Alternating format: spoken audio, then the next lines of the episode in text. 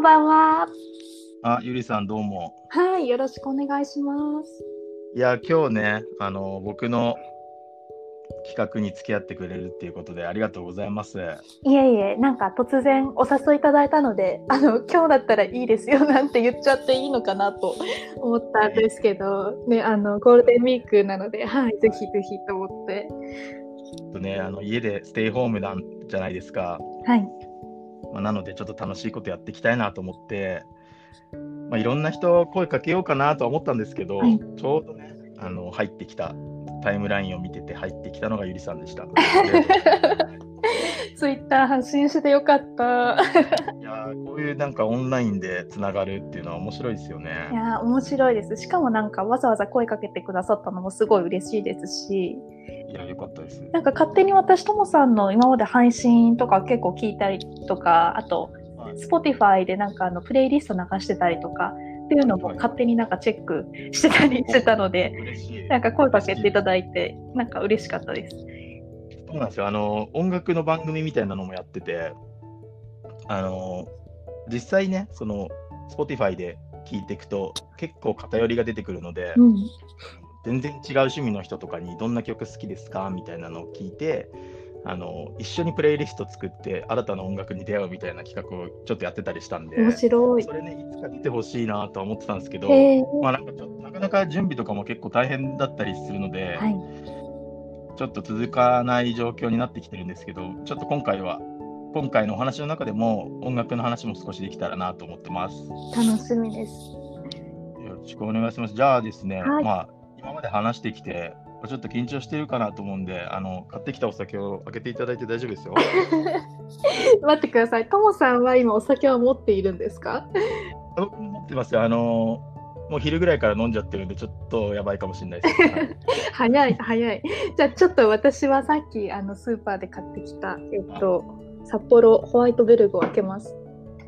よろしくお願いします。じゃあ乾杯からいきましょうか、ね。はい。じゃあ、ありますか、手元に？はい、あります。じゃあ、プシュって感じですか？はい、今開けました。じゃあ、乾杯。乾杯あ、なんかいい音した。僕は今、ウーロン、ウーロン茶です。ちょっと休んでる。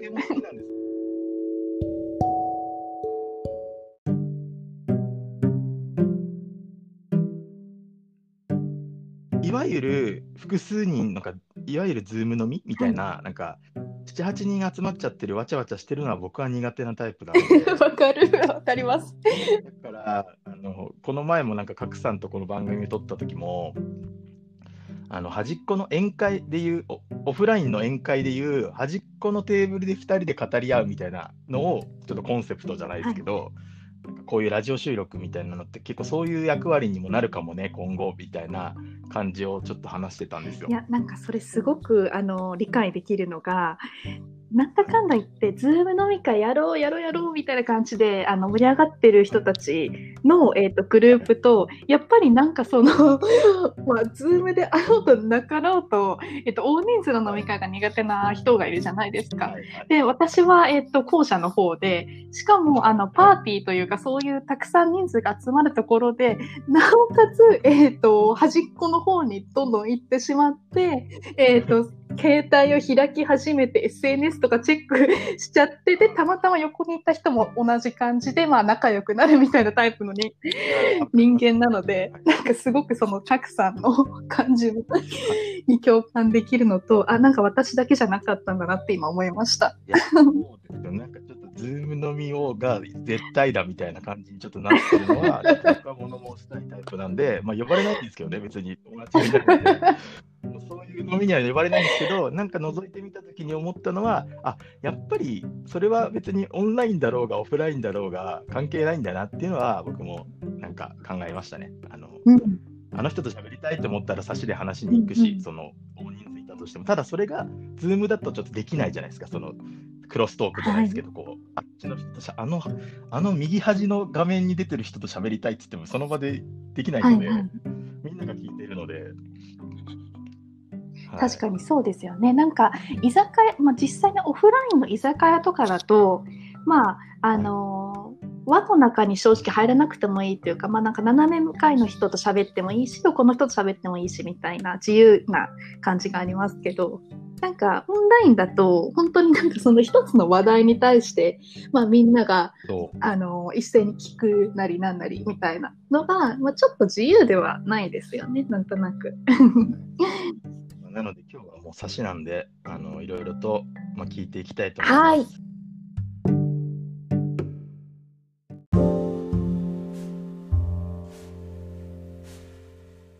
ちょっと簡単にご自身で自己紹介というか、経歴みたいな、なんかそういうものをお話ししていただいてよろしいですか？はい。えっ、ー、と、川口ゆりです。えっ、ー、と、出身は、えっ、ー、と、北海道札幌市で、えっ、と、ずっと今まで札幌で、えっ、と、育って、えー、働いてきたんですけど、えーと、去年2019年に、えーと、会社員を辞めて独立したのと同じタイミングで、えーと東京に来まして、えー、今は東京でフリーランスの、えーと、ライター、まあ、広報とか、えーと、そういった、まあ、言葉の表現だったりとか、まあ、誰かの思いを、まあ、世の中に届けていくというお仕事を中心にやっているのと同時に、えーとま、もともとえっ、と、会社員をやる前ですかね、学生時代に、えっ、と、まあ、MC の仕事とか、えっと、結構なんか表に出るような活動をやっていて、それこそ、えっと、ラジオのアシスタントを実はちょっとやっていたりとか。慣れてると思ったんですよね。という感じだったので、あのー、まあ、それを生かして、まあ、モデルのお仕事を今やっていたりとかっていう感じですね。はい。じゃあ、北海道時代にそういうなんか局のお仕事をされてそうですね。えっ、ー、と、コミュニティ FM みたいなところで、えっと、番組を守ってたりしていて、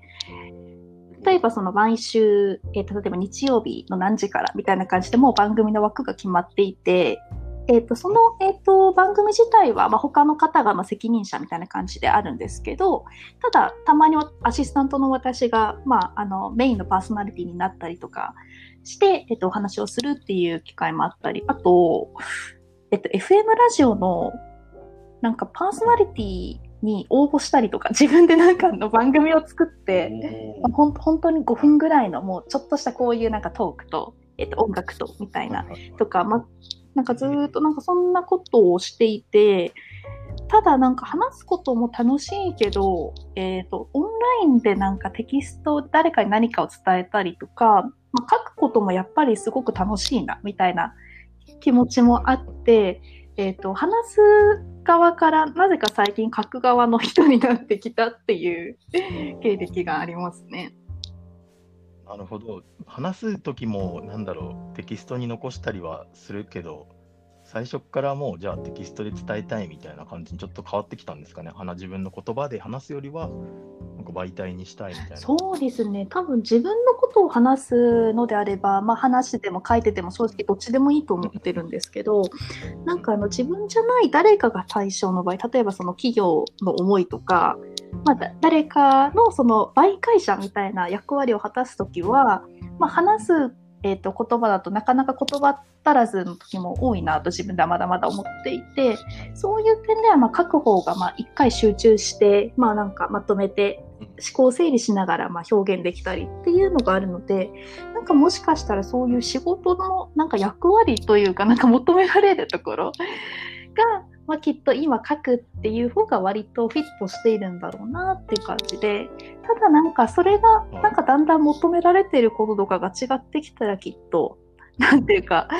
まあ話す方をもっともっとやっていくのかなみたいな風に今喋りながら思いました。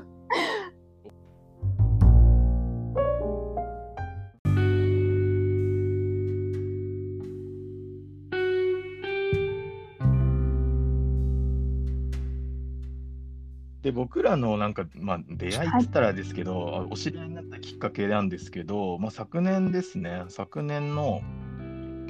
その、まあ、さっきもちょっと話に出したんですけど、角さん、サインコサインの代表の角さんがやられてたイベントでしたね。イベントでお会いしたのが、ね、そうですね、去年の、えっ、ー、と、いつだろう、もう12月。ぐらいですかね。そうですね。なんかそのイベントも、えっ、と、まあ、不思議なご縁で、もともとその、えっ、と、各さんのその、ウィーバークの渋谷のスクランブルスクエアで、えー、とやったイベントだったと思うんですけど、えー、と興味があってお客さんとして行こうとずっと思っていて Facebook か何かで参加予定みたいな風に押してたんですよね。で、えーと、それを押したのを多分賀来さんが見てくださってもし来てくれるならちょっと手伝ってほしいなみたいな風に言われて、えーと手伝い場所というかその集合場所みたいなところに行った時に、はい、えっ、ー、と、ともさんに初めて出会ったんですよね、確か。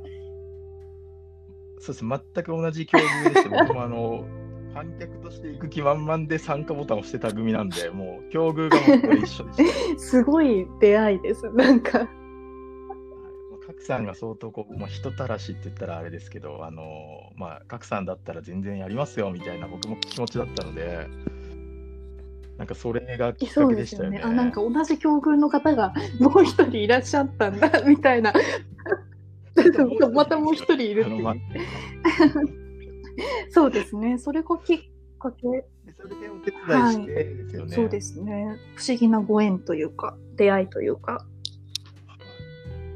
そこからなんか拡散絡みで僕もその後人間理念展あのお正月にやったやつですねあそこに行ってその賀来さんが個人理念を書いてくれるっていう、まあ、一緒に作ってくれるっていうようなワークショップというか、まあ、展示イベントみたいな体験型展示イベントみたいなやつで僕もそれはお客さんで本当に行こうと思ってたら今度ゆりさんがちょうどそれをあのまた取材が入る日だったみたいなのをなんか後から知って、はい、じゃあ僕取材しますみたいな。そうです、そうです。それはもう、あの、最初からその、まあ、イベントレポートを書くという、まあ、お仕事をちょっとお手伝いしようというふうには決まっていて、でも、そのイベントレポートを私のその目線で書くだけだと、なんかちょっと、あの、普通の、まあ、参加者の体験レポート的な感じでちょっとつまんないかなと思って、だったら、えっと、人間理念展自体が、まあ、参加者と一緒になって、まあ、楽しんで、えーと、作っていくみたいな場だったので、まあ、その場にいる誰かのことをちょっと突撃取材とかできないかなっていうふうに勝手に私も考えていて、あの、賀来さんとかにあの何も言わないで勝手に考えていて、で、えっ、ー、と、その時にたまたま行こうと思ってた日に、えっ、ー、と、ともさんが来てくれたっていう、またこれもすごい縁なんですけど、で、えっ、ー、と、そこでまた再会してっていう感じですね。はい。いやなので僕の個人理念はあのゆりさんが取材してくれた、まあ、サインコサインのノートの記事で上がってますのであのこれをお聞きのリスナーの方はちょっと見てほしいなと思うんですけど、なれない自分を問い続けてなりたい自分になるっていうのが僕は出来上がったんですけどゆりさんも作ったんですか？そうなんですよ。で、えーと、私も作ってもらったんですけど、えーと、前々から賀来さんとまあ知り合いだったっていうこともあり、うん、なんかすごい簡単な、まあ、ヒアリングとかも多分ほぼされずに、おかくさんが普段の私の、えーと、投稿とか、まあ、様子から、まあ、ゆりさんってきっとこうだよね、みたいな感じで、突然、本当に、もう全然喋んないで、もうなんか理念を作っていただいて、で、その内容が、えっ、ー、と、愛するために愛される、愛されるために愛するっていう個人理念になって、はいはあみたいなすごいみたいな。なんかしっくりくるんですよね、賀来さんが作ってくれる言葉。まあ途中ちょっとこうチューニングしたりする場合もあるみたいですけど。しっくりきますね。なんか自分で確かに言われてみればそうだなっていうふうに思うんですけど、でも自分では出てこないなっていう言葉っていうか、なんかその自分の中に、まあ、もやもやとした思いがあるんだけど、うまく言語化できないところ、なんかスパッとそこになんというか、ちょうどよく入ってきたみたいな、うん、うん、感じです。いや、なんかこの、はい、理念を掲げてまあ生きていくっていうのは僕新しい体験だったので、今年楽しんでいこうと思って、まあ、2020年からそんなテーマを掲げて生きて素敵です。すごい哲学者というか、なれなれない自分を問い続けて、はい、なりたい自分になる。はい、なんて素敵な 理念。いや、なんかでも、これってやっぱ悩める少年って感じですよね。なんかでも、なんかまあ、その通りなんですけど、いい年こいて悩めるよ、なんか少年感あるなっていうのはありつつも、まあ楽しんでなれるじなれるようになっていこうかなっていうのの一環でこういうのもちょっと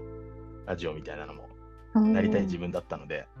やってみようすごいですね。なんか、ちゃんともう理念を体現されてますね。そうやって。へえ、はい。いや、もう、でも皆さんのね、このご協力で成り立つラジオ番組なので、まあ、どんどんこの話はいいんですよ。あの、ゆりさんの話を聞きたいと思います。はい。で、なんかまあ、まあ、事前にゆりさんどんな話、まあ、してくださいますか？みたいなので投げかけたところ、まあ、さっきのまあツイッターでの関係性とかもそういう話にもちょっとつながるかなとは思うんですけど、はい、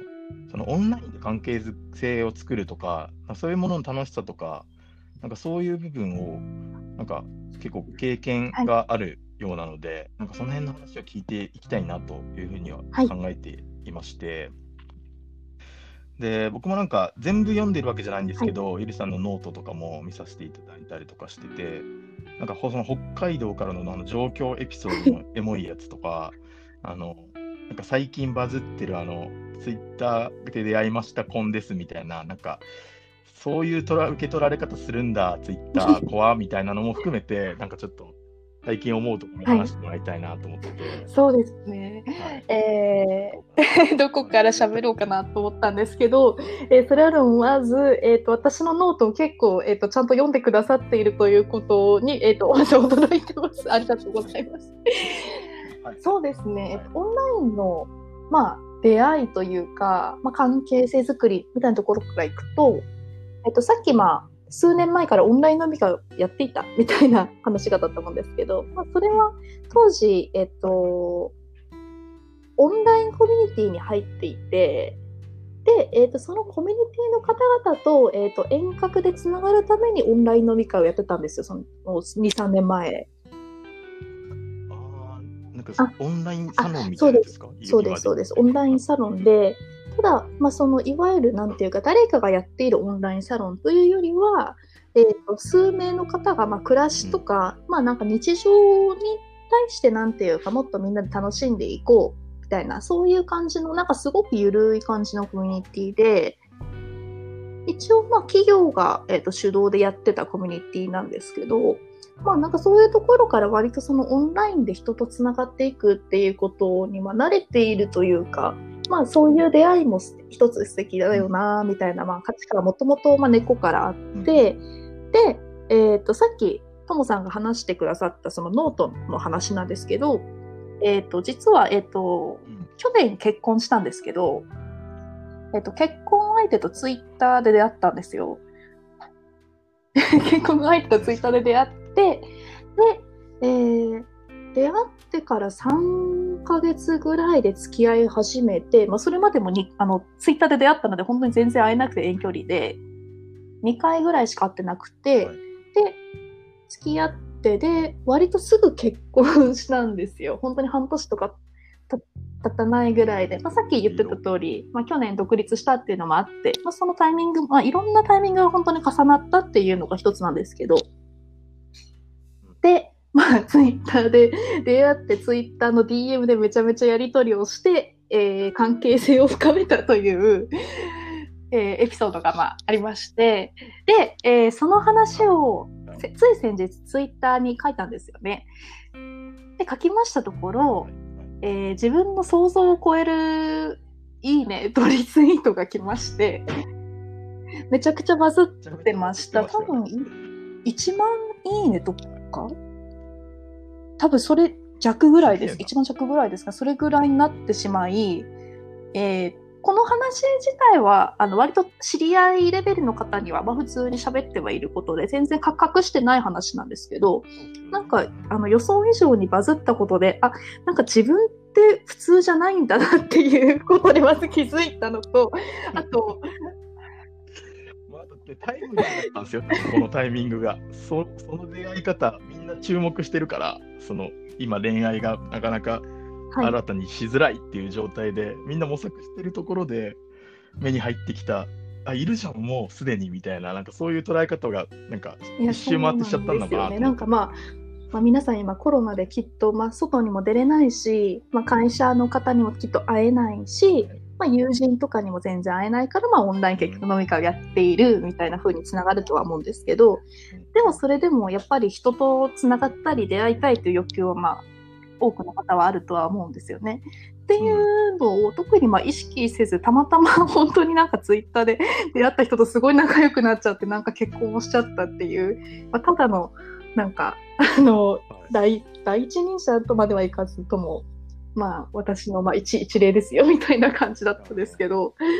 そうですね。未来未来を言ってるんですさっきの話もそうですけど、大体一歩前に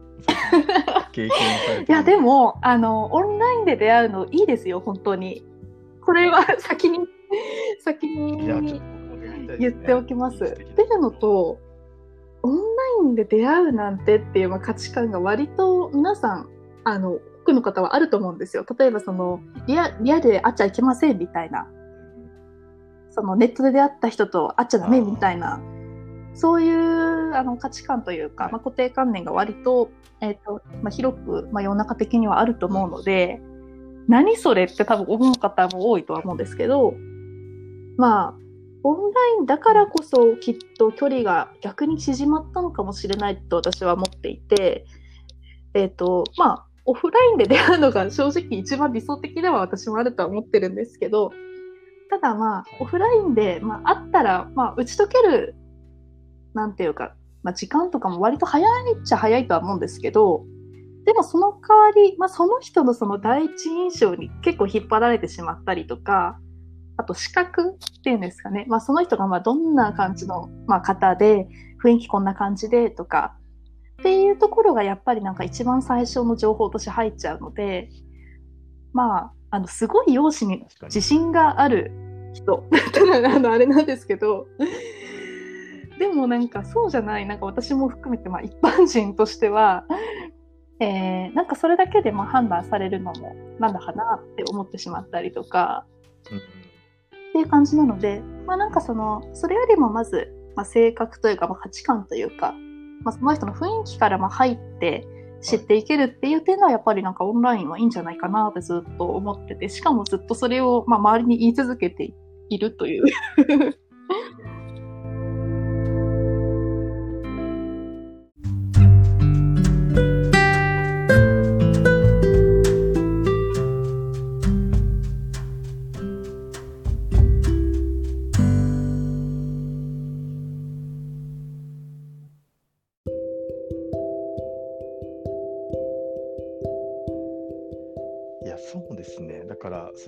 友達とかその交流が深まるっていうのはオンラインもオフラインもまあなんだろう、まあ、僕らもある意味こうオフラインであったきっかけからオンラインでまあ交流をまあツイッター上でお互いのタイムラインを知っててあゆりさんってこんな人なんだなとかっていうのは僕もなんかあの別にお会いするのもそれ以来会ってないんですけどなんとなく人となりがなんか見えてくるっていうそういうあのつながりは僕も実感してるんですけど、はい、そこを一個飛び越えた、まあ、そのなんだろう交際なんでやっぱ男女のこう付き合うっていうそういう気持ちになんかなるところに持ってく、まあ、その勇気と受け手側の、まあ、思いがちゃんと一致しないと気持ち悪くなっちゃうみたいなですか、結局その。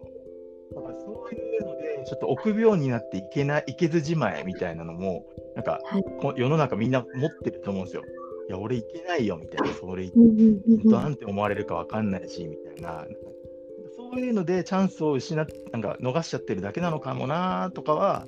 なんか最近のそのゆりさんの話とか聞い見たり聞いたりしてると、はい、なんか思いましたね。なんか飛び越えて、今回のこれもそうですけど、いやちょっと話しません？ラジオで？みたいなのを言う ことで一個なんか距離が縮,、はい、あの縮まってる気がするのでなんかこういうのが、まあ、こと恋愛でいくっていうのは僕はちょっとまあ苦手なんですけどあの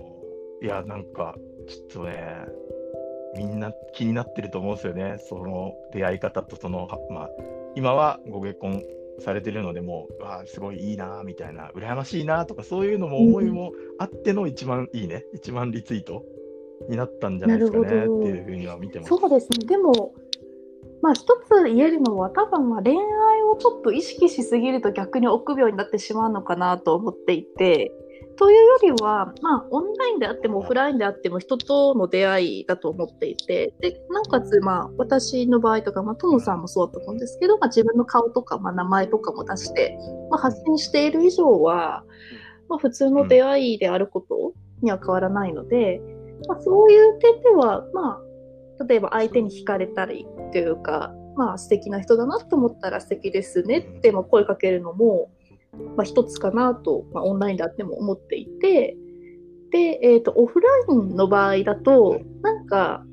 あの、変に仲良くないと、ちょっとなんか、なんだろう、この人って思われてしまうこともな、まあ、なきにしもあらずなので、まあ、少しその点、ハードルはやっぱり高いと思うんですよ。突然、ね、なんか、ちょっとなんていうか、見た、まあ、知り合ったばかりの人に、何々さん素敵ですねって言われて、私もえって感じですけど、ナンパ男みたいにありますしね。っていうのありますけど、でもオンラインの場合だと、そもそもなんていうか、そこのハードルはもうまずないので、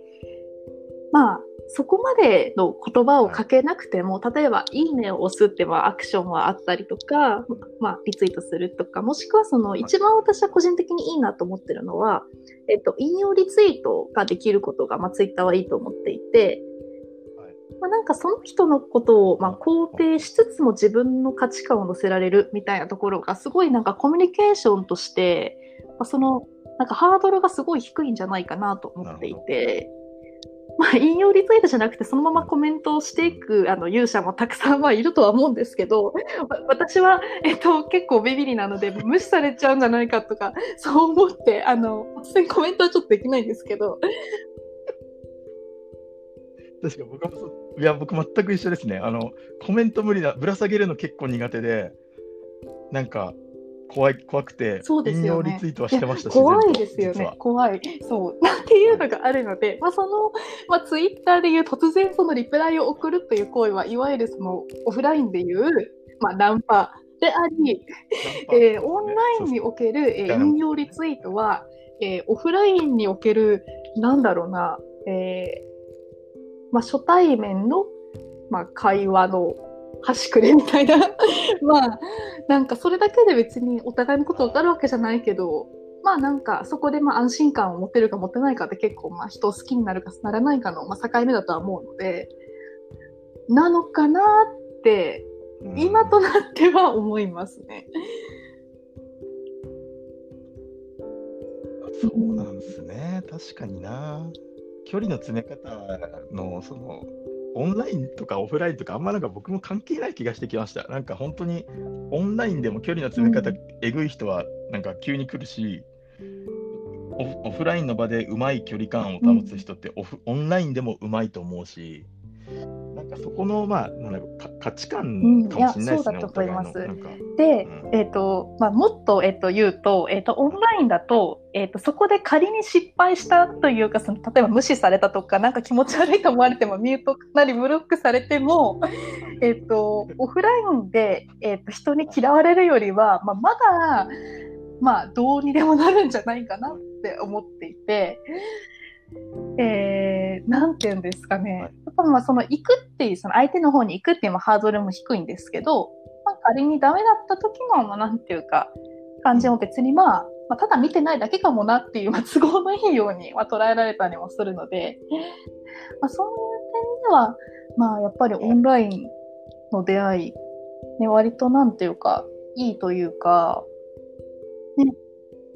うん、まあ、ツイッターでまあ発信をしていればのまあ話ではあるんですけど、逆に何も発信してない、なんていうか、アイコンも何も設定してない方にそれをされると、ちょっと私も怖い。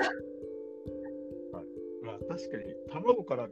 卵でつぶやき本当にない人から来た時のいい、ね、本当に怖いんですよね。しかもなんか私の場合は、えっ、ー、と、両親と親戚などなど、えっ、ー、と、いろんな、えっ、ー、と、身近な、まあ、昔の上司とかからも見られてるっていうのもあって、本当に誰に見られてるか今わからない状況に、まあ、陥ってるというのはあって、なおさらその、あの、無記名というか、その匿名アカウントからアクションがあるとめっちゃ、あの、震え上がっちゃうんですけど。ね、うんうんうん。確かにそれ反応するのもなんか怖いですもんね。それに対してまた返信みたいなのもなんか。なので、あの、まあ、ツイッターをまず、えー、やっていて、ちゃんとまあ、あの、リツイートだけじゃなくて、まあ、発信もちょっとはしているっていう、まあ、前提での出会い方ですけど、まあ、まあ、それでもね、まあ、匿名であっても、まあ、発信してたらもうその人だと思ってるので、はい。うん。やっぱ自己プロデュース、セルフプロデュース重要ですね。ちょっと僕も頑張って、まあ、この、なんだろう、誰にね、うん、誰にでも好き好かれるっていうわけじゃないですけど、こ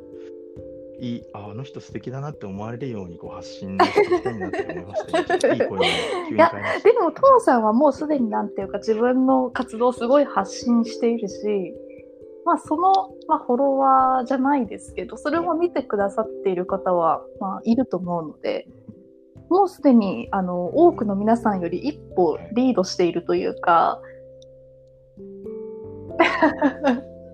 まあ、それが仮になんていうか自分の価値観を発信しているのが、まあ、テキストじゃなくて、まあ、こういうオンライン配信であっても、それは実際に残ってるわけじゃないですか、アーカイブとして。なので、まあ、聞く人は聞くと思うので、まあ、ともさんは、えっ、ー、と、まだおそらくなんですけど、まあ、まだ見ぬ、えー、運命の人に、えー、見つけてもらうためにアーカイブを、えーと、記録し続けていると思えば、まあ、ちょっとなんかポジティブな気持ちになれるのかなみたいな。はい。そうですね。今聞いてるすべてのリスナーの方が可能,、まあ、可能性ありますっていうことですね。はい。いやもうぜひぜひ、話をさせてほしいですね。はい。はいいやありがとうございます。あのね、このバズってるお話とかもリアルタイムでちょっとお聞きできたんで、多分これが発信されたら、たくさん聞きに来ちゃうんじゃないですか、これ。怖いですね。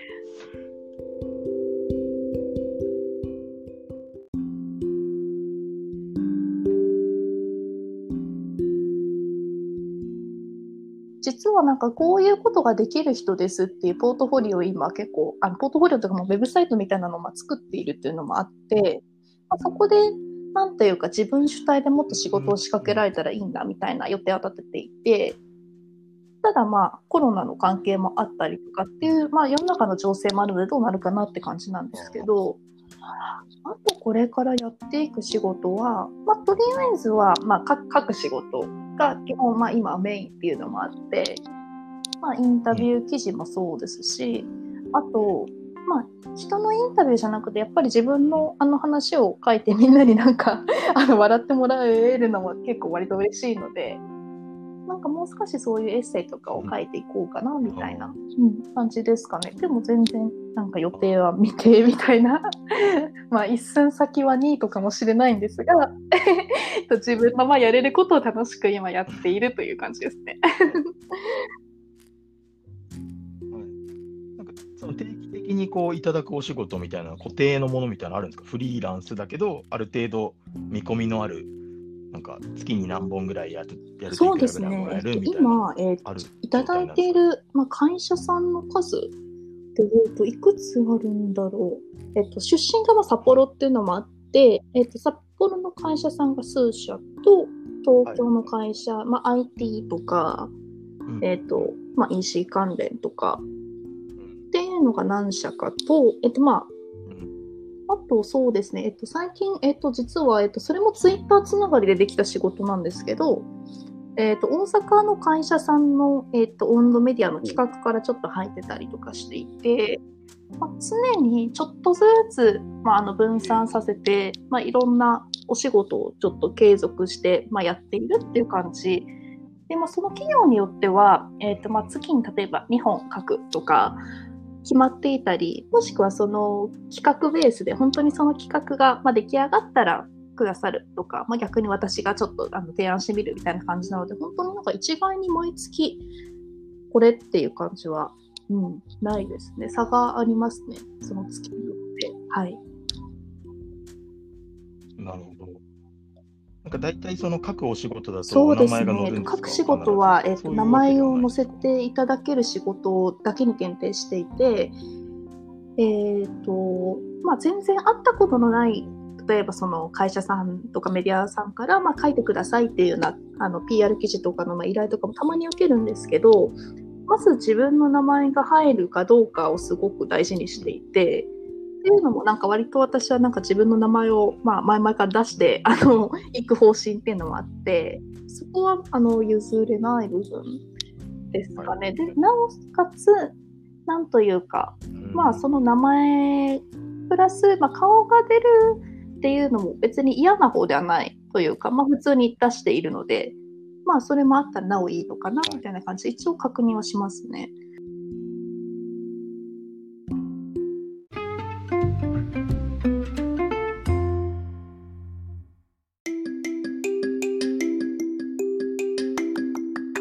まあなんかお仕事の話も聞いてきたので、まあ、今楽しんでることとか、なんか連休、連休という概念がフリーランスにあるのかちょっとわかんないですが、今、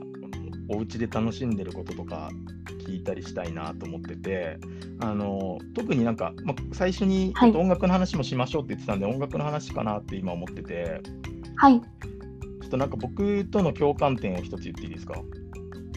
ノートを拝見してて、前にちょっとコメントもしたんですけど、あの札幌出身のバンド、 Riddim Saunter でしたっけ？サウンター。ありがとうございます。 Riddim Saunter はえっ、ったんですよと、フロントの方が北海道の大,、まあ、大樹町出身で、えっ、と、まあ、北海道からあの出ているっていうのもそうなんですけど、本当に私も昔から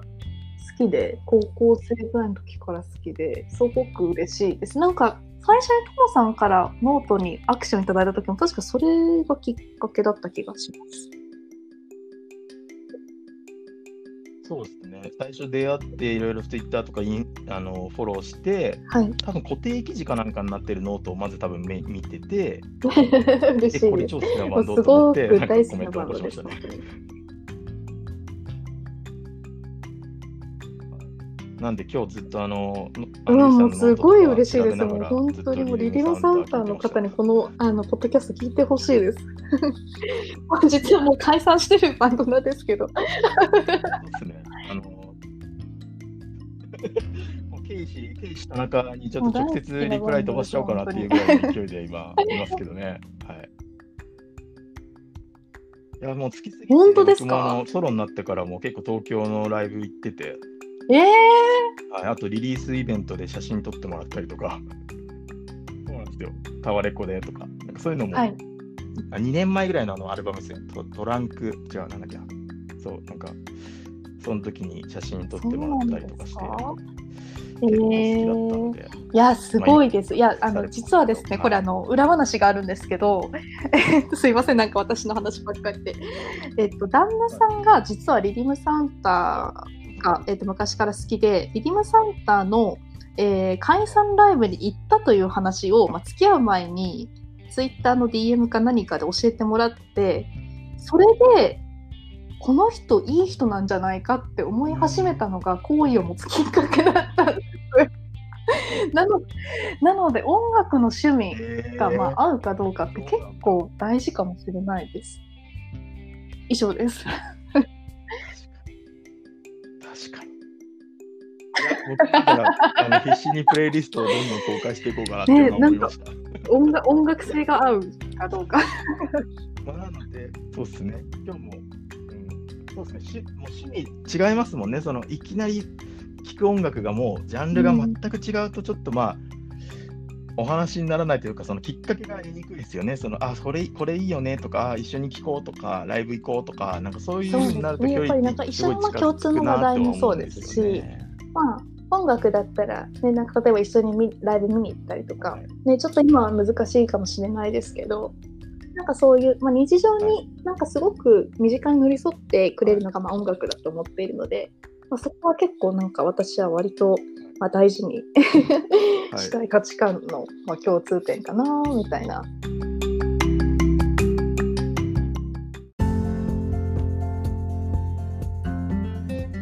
なんかまだ見ぬ素敵なパートナーに出会って、あこのライブ一緒に行こうって、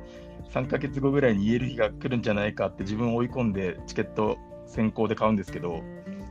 一向にあの現れずですね、一人で結局 すごいです、もうポジティブすぎて、なんか、あの、ともさん、本当にすごいですよ。面白すぎます。え、それ、それは、えっと、何回やったんですか、今までそんなことが。いやもう3回ぐらいあって、この間超、超最近だとチェルミコっていう今来てるラッパーの2人組がいるんですけど、総決ちゃんの CM。はい。はいまあ、あの2人組がすごい僕好きで、チェルミコだったらちょっと好き、いいよねって言ってくれる女の子いるかなと思って、2階席のあのスタンディングじゃなくて、ちゃんと座れる方をもう抑えてたんですよ、5月の。もう、ファイナル、ツアーファイナルを。でもあの延期になっちゃいました。あの延期じゃない、中止か、はい、今回の中止になっちゃったんで、今、払い戻しをやんなきゃいけないんですけど、あの予定が刊行されるあの状態だったらあの、隣空いてるよっていう状態だったんで、まあ、ちょっとね、チェルミコ好きな人とか。あそれで思い出したんですけど、前、トコさんがそのチェルミコのライブ、まあ、チケットあります、チェルミコ好きな人みたいなあのツイートしてましたよね。私それあの好きの方にえっ、と押し押した気がします。私も、まあ、好きなので押した気がするそれ。あでもあれですよ、多分あの アンケートっていうかそのそうだそうだ、そうですそうです。誰が押したか知らないみたいな感じだったと思うんですけど、それに私アクションした明確な記憶があります。でもそれそれ匿名だから意味がない。あ、そうっすね。そうなんですよ。直でちゃんとこういう時はあのあの遠慮なくリプライ飛ばしてきてほしいんですよね。あのどうしたらよかったんですかね。はい。いやでもその時結局そうですね。だからチェルミコでもう2回やってますねそれ。あの。はいいや、なので、まあ、ちょっとこんなこいつなんだよって感じかもしれないですけど、まあ、ちょっとね、募集してるんで、あの好きな音楽の趣味が合う方、一緒にご同行願いますって感じなんですけど、はい。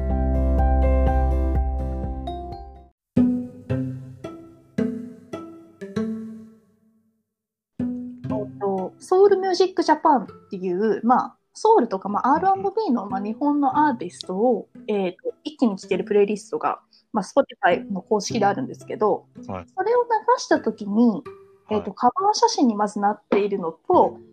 あとすごいこの曲いい曲だなって思ったのがそのケイ・ハヤシさんの「Just Believe」って曲で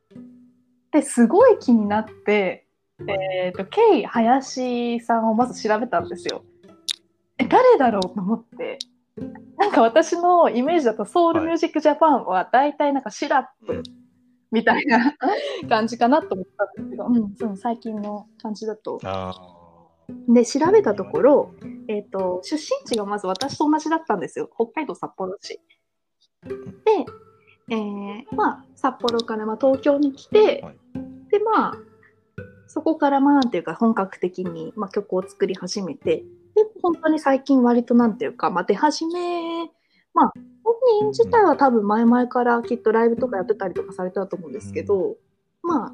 あの CD とかもメジャーの CD 最近ちょうど4月の末に出したりとかしてたみたいで、で、まあ、もうこれはなんというか応援しなくてはいけないというか応援したいっていうふうにすごく思って、まあ、その出身地が同じっていうのは確かにそのまあ共通としてまあすごい嬉しかったポイントではあるんですけどまあ、それよりもまずなんというかすごく声もいいし、かつ、きっとなんというか、まあ、好きになってくれる人も多いんじゃないかなみたいななんか私の勝手な仮説その音楽をその最初聴く時のなんか直感じゃないですけど、まあ、直感があってそれでもうなんかすっかり好きで、この間、えーと、そのケン林さんに、えーと直接そのなんというかメンション飛ばしたんですよ、ツイッターで。いや、すごいいいアーティスト見つけた、みたいな。で、いや、素敵な紹介ありがとうございます、みたいな本人から早速、はいはいはい、まあ、来たりとかして、ほら、やっぱり、まあ、あれ、オンラインの話になってる。あ、なんかそうじゃなくて、そう。いや、でも、結局今日その話がやっあの、終始ね、つきまとうっていうかね、あの、本当でも、そういう生き生き方をされてるんだなって思ったし、うん、嬉しいっすよね。まあ、そのアーティスト側も多分今の話多分嬉しいし、ゆりさんも、あの、せっかく推したアーティストからのリアクションがあるってことも嬉しいしっていう、なんか、なんか双方よかったねそうなんですよね。なんかもうこの、なんていうか、こんな素敵なアーティストがいたんだっていう感動を、えー、誰かに伝えたいけど、誰かに伝えたところで、まあそこからじゃあ聞いてみるねって感じだと思うので、まあ本人にもどうしても伝えたいみたいな、なんか私の先走ったその気持ちがあって、それでツイッターを探したんですよ。なんかちょっと、なんかオタク、まあオタク気質なのもちょっとあるんですけど、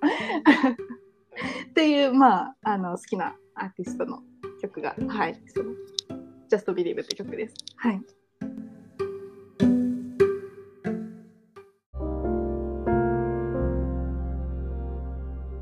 で、まあ、音楽の話尽きないんですけども、まああのまあ、今回ね、こういう形であの特別企画でやりましたけど、まあ、なんかいろんな方に言ってるんですけども、レギュラーでやってほしいなっていうぐらいの人もね、あのゆりさんはそのうちの一人ですね。あの音楽話するときって、なんかあの女性の声があった方が聞きやすいなって思ったりとか、すごいある時があったので、ぜひね、あのタイミングが合えば、またちょっとこう音楽談義みたいなのに、テーマに、まあ、はい、深掘りして、別な機会を作れたら嬉しいなと思いました。